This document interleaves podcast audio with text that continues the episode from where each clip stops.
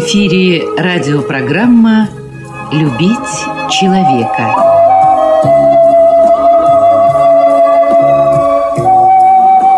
У микрофона автор и ведущий радиопрограммы писатель Константин Антишин.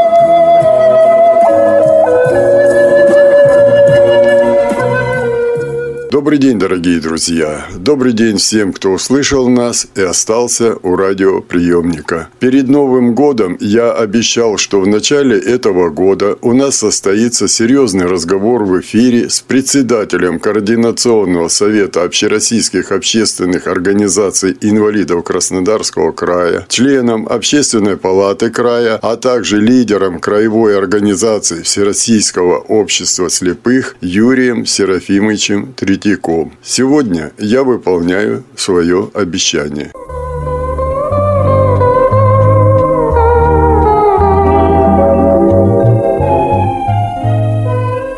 Юрий Серафимович, с начала этого уже Нового года у нас э, все управления здравоохранения переходят в региональное министерство. Ну, вроде бы и, и хорошо, то есть единый центр всего управления. С другой стороны, вы понимаете, что значит и бюджеты муниципальные органы власти уже не будут предусматривать на управление здравоохранения, а это закупка лекарств и прочее, что необходимо в районных больницах и так далее. Но так как это переходит в Новый год, перешло в Новый год – Получается так, что эти не будут делать заказы. Многие ведь э, лекарственные средства заказываются заранее. Договора, контракты, то есть районные не будут.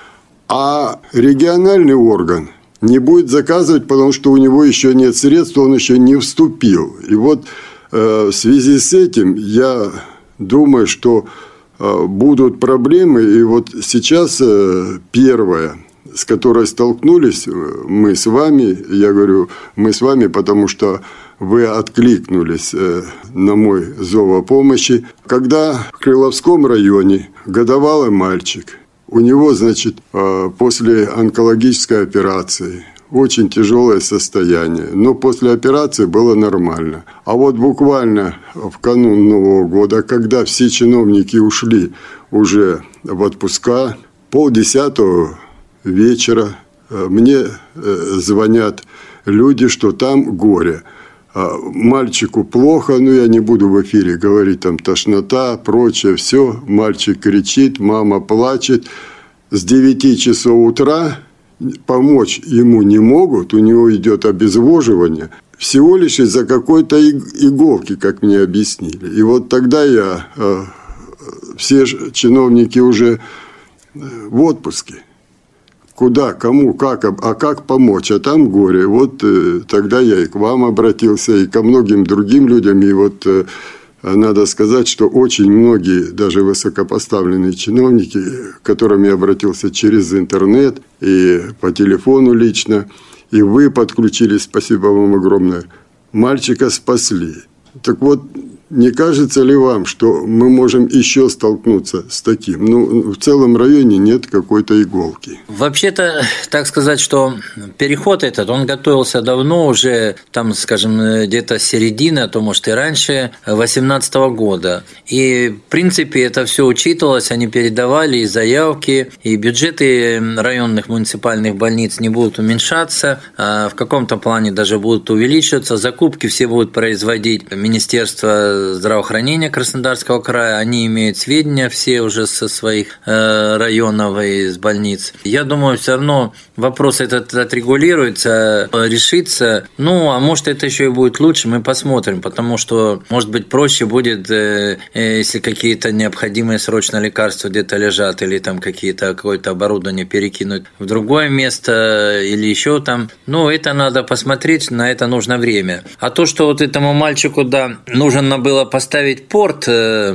знаете, да, это вообще у нас дефицит в стране, это первое. Второе, не каждый умеет его ставить, и не каждый умеет им медработник пользоваться. Там э, есть особая технология, его обязательно там промывать, и все это очень хорошее дело, но пока что у нас э, это не очень распространено, и не все могут этим пользоваться. Да, конечно, это надо обучать, конечно, они должны там быть, и хорошо бы, чтобы в конце концов наша промышленность наладила бы выпуск этих портов, чтобы их не закупать, и э, чтобы было дешевле, надежнее, и были обеспечены все больницы. Вообще это в России, а не только в наших э, муниципалитетах. Давно на Западе ими пользуются легко и свободно. И, ну, к сожалению, да, эта проблема есть. Но я думаю, что Постепенно она будет решаться, и дай бы Бог, э, как говорится, чтобы это так и случилось. И спасибо, конечно, всем тем, и вам в первую очередь, кто откликнулся и помогли в конце концов. Вот вы сами сказали, чиновники подключились, поэтому, ну, все люди, где-то был сбой, где-то, видите, как говорится, проявилась доброта. Ну и самое главное, что мальчик в больнице, что пошло на поправку. Я согласен с вами, что я об этом и сказал, что огромное спасибо даже те чиновники, которые сначала отвечали на телефон, ну, вы что, не видите, в отпуске все, ну, мы же люди, ну как, а когда я сказал, ну, ребенок умирает, и вот все-таки через 5-10 минут звонок, э, да, Константин Александрович, мы приняли меры. Это все хорошо, я, честно сказать, удивился, э, насколько люди с милосердием подошли подошли к этому вопросу. И вам, еще раз говорю, огромное спасибо. Вы тоже многих из них подключили лично. Но вот, Юрий Серафимович, вы все-таки общаетесь и с депутатами Государственной Думы, и в Москве часто бываете. Может быть, как-то где-то поставить этот вопрос, но ну, не дай бог завтра второй мальчик или девочка случится. Вот все-таки надо же что-то. Как вы думаете? Нет, но я думаю, что обязательно этот вопрос мы будем поднимать, а обязательно обсудим и на общественном совете здравоохранения и в палате, то есть как бы на комитете, в который я вхожу, являюсь заместителем председателя по здравоохранению. Этот вопрос обязательно мы поставим, будем рассматривать. Ну, я говорю, что тут он прежде всего это связан производством вообще в стране, да, то есть чтобы, как говорится, правильно говорил наш президент, мы должны себя обезопасить, то есть вы имеете весь цикл лекарств жизненно необходимых, так и этих инструментов, которые жизненно необходимую. Ну, я думаю, что постепенно решат этот вопрос.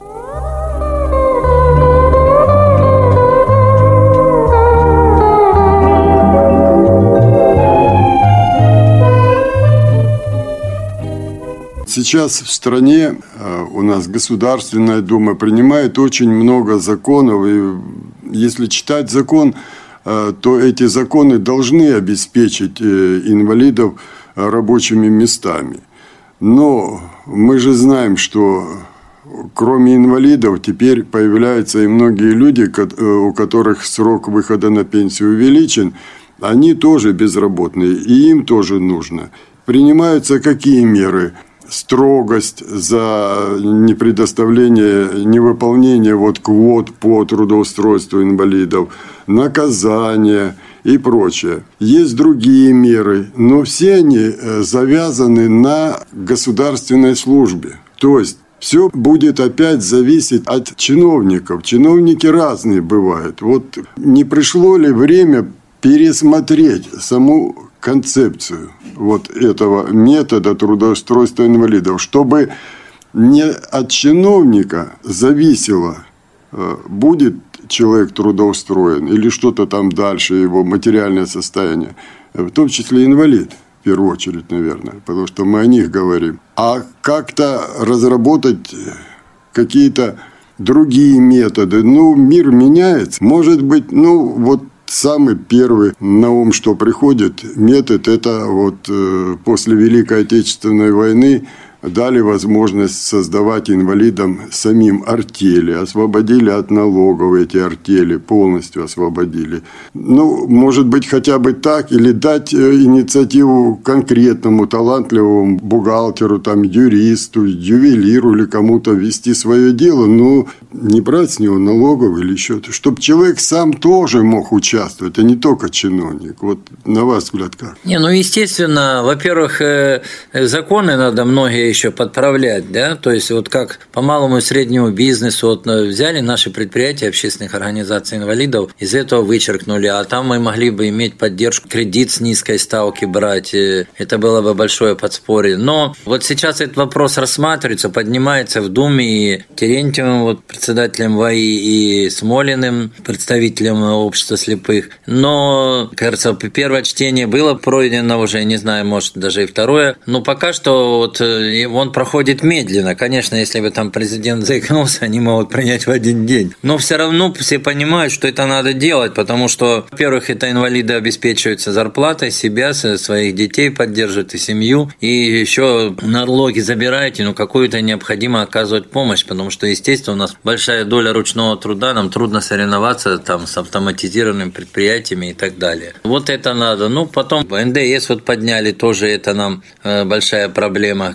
Конечно, хотелось бы, чтобы какой-то возврат э, происходил этих средств. Э, тоже этот вопрос ставим. И вроде бы каждое министерство в отдельности признает, что да, это надо сделать, но никак не придут. Кто бы должен дать деньги на, то есть гасить за счет какого министерства? А Минфин вот все это как бы жадничает. Хотя это средства небольшие, для страны даже это вообще капля в море. Ну, а для предприятий инвалидов это большая поддержка. Ну, вот хорошо, что у нас хотя бы в крае э, предусматривается такая поддержка. И вот обещают в 2019 году тоже осуществить поддержку предприятий общества слепых, общества инвалидов. Дай бы бог, чтобы это получилось. А квотирование, там, штрафы или пугать, оно ни, ничего никак не влияет вообще абсолютно для э, эти мизерные штрафы для предпринимателя, они просто ни о чем. Надо просто бы, чтобы создавать фонд, как это было раньше, он бы уплачивал фонд, если не может трудоустроить инвалида, какую-то там небольшую сумму там в пределах минимальной. А те, кто могут трудоустраивать, им бы перечисляли там нашим предприятиям или кому, чтобы принимали дополнительно инвалидов, и они могли работать. Это было бы эффективнее и действеннее, и места бы создавались. А заплатить там ему 2-3-5 тысяч, ну, это ни о чем. Этот штраф, это смешно, это, эти штрафы больше берут даже за нарушение правил там на дороге. Вот. Э, ну, а есть, конечно, много и обеспокоенных еще вопросов там и краевых тоже. Хотя большая поддержка в крае делается, администрация края поддерживает, Министерство труда очень хорошо помогает работать с муниципалитетами, сами оказывают помощь. Ну, вот, допустим, программа «Доступная среда» в этом году уменьшается на 4 миллиона. Мало того, что она и так была меньше, но вот в связи с тем, что мы дотационный край, ее даже еще уменьшают. Ну, вот э, здесь, конечно, печально. Ведь мы в прошлом году даже э, наша организация изыскала средства и помогала отправить детей на всероссийские и международные соревнования по спорту. То есть это недостаточно средств выделяется вот у нас на это дело. Ну, также мы отправляли за счет организации, изыскивали средства и на Обилимпикс оплачивали. То есть много таких было моментов, к сожалению. Но тут еще даже сокращается. А с чем это связано? Я не вижу, чтобы у государства был кризис такой, какой был в 90-е годы. Когда в 90-е годы мы с вами разговаривали, и вы, и я, мы понимали, что и краевой бюджет, как говорится, наладан дышит, и э, федеральный бюджет, мы знаем, какой был, да, э, не больше бюджета одного города, э, допустим, Нью-Йорка, вот, весь государственный бюджет. Тогда понятно было, что, ну да, вот всем тяжело, все пояса затянули, а, но тогда инвалидные предприятия освободили от налогов, полностью освободили практически. И они хотя бы могли выживать тем, что сами заработали, и особенно Всероссийское общество слепых. Вот. Ну, ну с чем, Юрий Серафимович? Ну, 4 миллиона для края, для России тем более. Но это же не деньги, а здесь людей же касается. Ну, вот как вы думаете? Ну, во-первых, наш край дотационный, он стал должником после Олимпиады. Участвовал в строительстве Олимпиады. И наш край получил 170 миллиардов убытков. И почему-то все эти убытки висят на нашем крае. И я считаю, что, конечно, тут необходимо добиваться из ЗСК, администрации, ставить вопросы перед президентом, что ну, как-то эти долги надо взять на федерацию, и потому что погасить их это краю в сегодняшних условиях тяжело. А раз мы имеем долги, значит, э, все, каждый рубль отслеживает Министерство финансов Российской Федерации, то есть Россия. И, естественно, она все ужимает, чтобы не давать. Но это, я считаю, конечно, неправильно, поскольку все-таки край как-то развивается многом. Да, бюджет вырос, но, видите, из-за долгов, э, то есть мы вынуждены их гасить, эти проценты и так далее. А все же растет, увеличилось больше социальных всяких объектов, их тоже надо содержать. На все это нужны деньги. И, конечно, здесь без помощи федеральных э, органов, я думаю, что это трудно будет и долго это будет идти. Несмотря на то, что сейчас принимается и программа развития от 2030 на днях озвучил губернатор и наши министры краевые представляли. Хорошая программа, но все это будет когда-то, а человеку уже надо жить сегодня. И то, что вот работающим добавляют пенсию, это тоже, то есть у них зарплаты маленькие, минимальные, и им не добавляют эту добавку в размерах 7%. Тоже, конечно, я считаю, это не забогатеет никто от этого в стране, а человеку сложно. И он, он думает, то ли ему работать, потому что он теряет как бы добавку, то ли ему уже не работать, но эти деньги там чуть меньше на рубль-два получать, но зато не работать. И так плохо, и так плохо.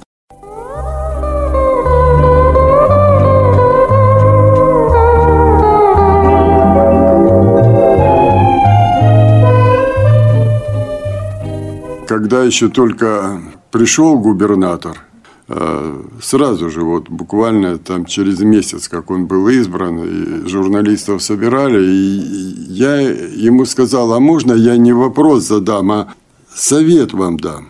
Они тогда урезали проезд э, в транспорте, помните, там сопровождающего и прочее ну, все. Да, А тут как раз наложилось еще работающих пенсионеров лишили этих доплат. И, и вот все произошло, и я ему сказал, что не могли бы вы пригласить лидеров общественных организаций краевых, не там, где 3-4 человечека, и они уже краевая организация, а серьезных. Это Всероссийское общество слепых, глухих, э, Всероссийское общество инвалидов, чернобыльцев, афганцев, которые уже много лет э, конкретно работают с людьми, то есть на земле работают. Не могли бы вы их э, пригласить, и раз у вас проблемы с бюджетом, вам нужно сэкономить на что-то деньги, а вот вы сейчас говорите 170 миллиардов. Да, конечно, губернатору надо как-то крутить крутиться, и школы строить, и все. И спросить у них, ребята, вот мне нужно там 4 миллиона, те, которые вот сейчас, допустим, э,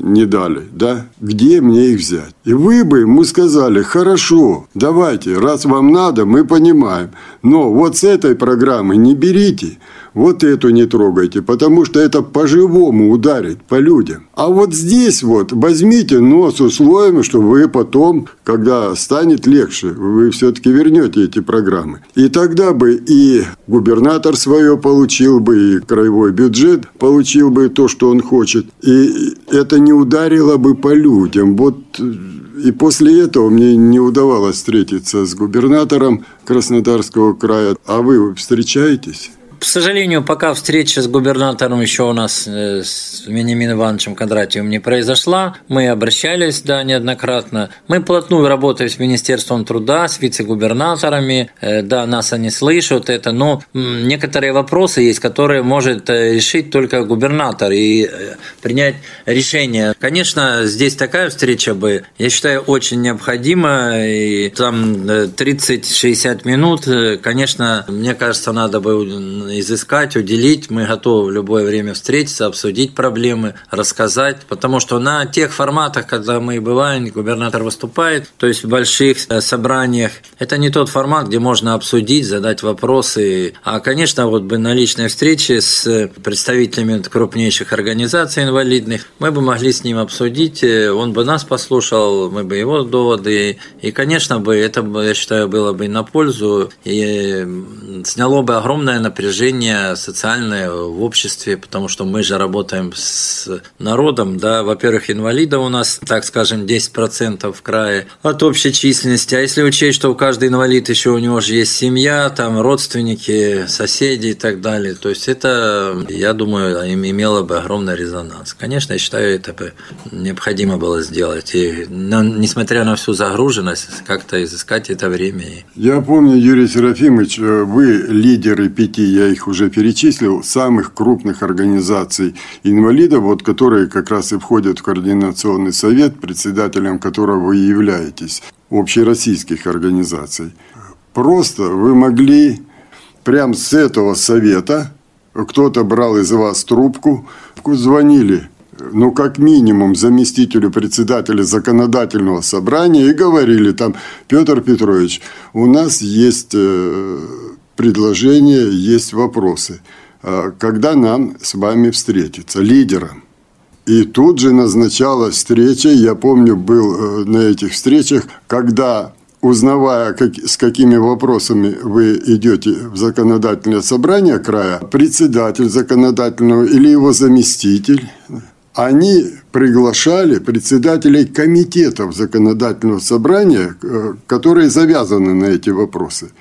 И я знаю, очень многие вопросы снимались уже там. Вот сейчас эта практика делается или нет. А если не делается, то почему она? Они же э, говорят, что они народные депутаты законодательного собрания. Ну вот мы народ, нас 11% в крае. Вот мы есть тот народ. Да, это раньше было, очень было хорошо, и действительно, что мы могли донести, как говорится, о боли эту или просьбы, это так было. Но, к сожалению, вот уже последние лет 5-6 э, эта практика перестала быть. Немножко народные депутаты от народа отдалились. И когда начинаешь им э, объяснять, что вот здесь есть проблемы, здесь есть проблемы, э, они с удивлением, как говорится, воспринимают, ну как же, типа, мы же это вот там обсуждали, мы это проголосовали, и я говорю, ну это э, не значит, что вы, если даже руку подняли, то что-то уже решилось. А когда оно или принимают решение, не посоветовавшись с инвалидами, а что им лучше. Но вот, к сожалению, да, это происходит, и когда с ними удается как-то встретиться,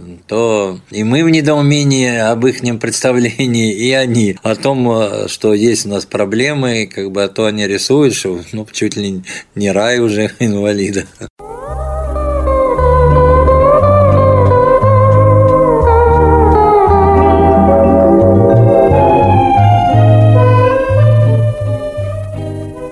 В законодательных органах власти. И в этом, на мой взгляд, вся причина. Нет инвалидов, которые действительно знали бы проблему, приходили к вам на координационный совет, если это не члены совета, а лучше, чтобы это кто-то из членов совета координационного был, знали проблемы и отстаивали интересы именно инвалидов, не губернаторов, не мэров, не каких-то коммерсантов, а именно интересы инвалидов. Таких э, депутатов мы имели в 90-х годах, и немало. Мы к ним обращались, и они выводили эту проблему на законодательный уровень, она решалась. Вот не кажется ли вам, что там пусто, нас нет там? Ну, конечно, это было бы хорошо, если бы был наш представитель, вот как есть в Думе, которые могут донести в государственной и в законодательном собрании края. Да, к сожалению, вот в нашем крае этого нету. Депутат, конечно, должен и с инвалидами советоваться, и поддерживать, как говорится, и глав муниципалитетов, и губернатора. И они бы могли просто донести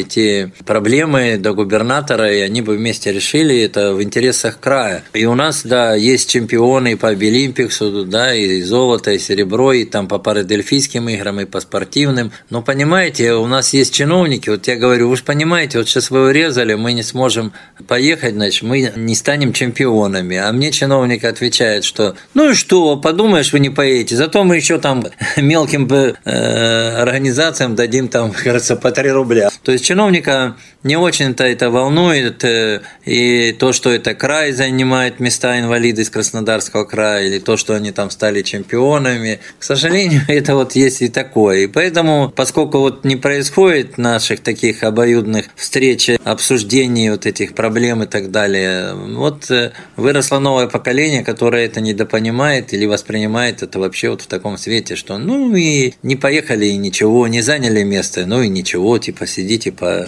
своим квартирам. А мы в 90-е годы решали эту проблему проще. Ну, тогда общественные организации могли сами выдвигать кандидатов депутатов любых уровней. И учитывая количество членов общественных организаций, а у нас, считайте, третья часть от 5 миллионов, ну, это и семьи, и э, сами инвалиды, это избиратель хороший, и потом за своего, кого он знает – кому он приходил и кто решал проблему, он уж точно пойдет голосовать. С постели встанет, но пойдет. Мы выдвигались. Сейчас законодательство изменилось, только партии все. А может быть, лидерам общественных организаций обдумать вопрос, что каким-то образом от всех общественных организаций выдвинуть своего инвалида, ну хотя бы в законодательное собрание, я имею в виду вот нашу региональную проблему, вот хотя бы эти 4 миллиона, хотя бы этой несчастной иголки, из-за которой ребенок чуть не умер. Вы знаете, потом, но, но невозможно же так. Нас там нет, нас не понимают. Понимаете, ну как, а как часовой мастер может объяснить э, скрипачу, который часы только на руке носит, э, что нужно шестеренку какую там поменять, чтобы сделать? Вот, то есть, ну, вот надо же что-то делать. Ну, своих надо как-то. Знаете, ну вы абсолютно правы, но все дело в том, что обсуждать политику, честно скажу, мне не очень бы хотелось, потому что не все я могу сказать. Понимаете, можно все равно найти пути, выдвижения и все, но это как и у нас э, в стране, как и во всем мире, хотя и кричит там США или Западная Европа. Но эта проблема есть, к сожалению, сегодня и у них, э, и почему вот эти у них тоже, кажется, и митинги, и восстания, и забастовки, и так далее, и так далее. То есть э, Потому что немножечко элита оторвалась от народа и как бы вот э, не прислушивается. И вопрос бы этот мог бы очень просто решаться, но Юрий нужна, Серафим, конечно, воля от политиков. Юрий Серафимович, ну просто обидно. Вот мне обидно. Проблему, которую мог бы решить депутат муниципального образования – я даже не говорю там законодательного собрания края. Она не решается. Я лично обращаюсь к депутату Государственной Думы – к одному, к другому. Один прилетает из Москвы, решает вопрос. Второй прилетает из Москвы, решает вопрос. Но это не его уровень муниципальный, как при это у нас к президенту обращается, что а вот у меня соседка по ночам стучит. Простите, это не его проблемы, у него другие, гораздо серьезнее. Я поэтому и говорю, что, может быть, нам опять, э, как в 90-е годы, как-то объединяться, какой-то подписной лист создать или еще что-то перед очередными выборами, чтобы обратить хотя бы внимание на то, что нам крайне нужен. Не нам с вами, а тысячам инвалидам нужен человек, который их интересы, вот те же опять 4 миллиона, та же иголка – если бы человек в законодательном собрании встал бы и сказал, что, ребята, вот это делать не надо, это больно этим людям будет. Самое главное, чтобы вот и депутаты, и власти могли бы нас слышать и слушать, то есть э, прислушиваться хотя бы и делать какие-то выводы, да, потому что мы не просто говорим, что давайте нам злато на серебряном блюдечке, нам этого не надо, нам просто хочется жить, работать. То есть вы согласны, что здесь есть проблемы, да? Конечно, конечно, есть проблема.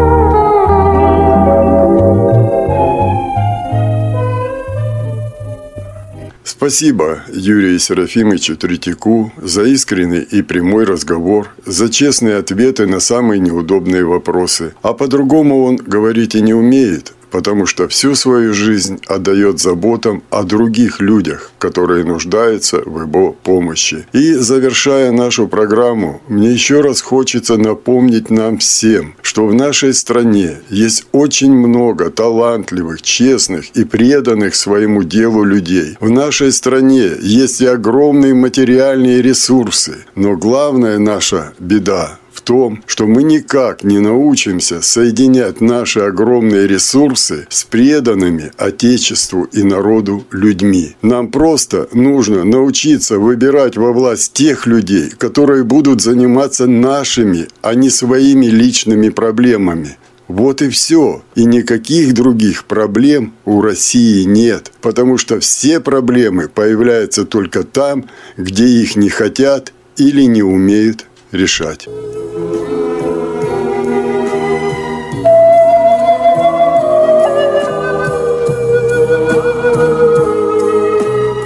Радиопрограмму «Любить человека» подготовили и провели для вас, как и всегда, звукорежиссер Лев Семенов и автор программы Константин Антишин.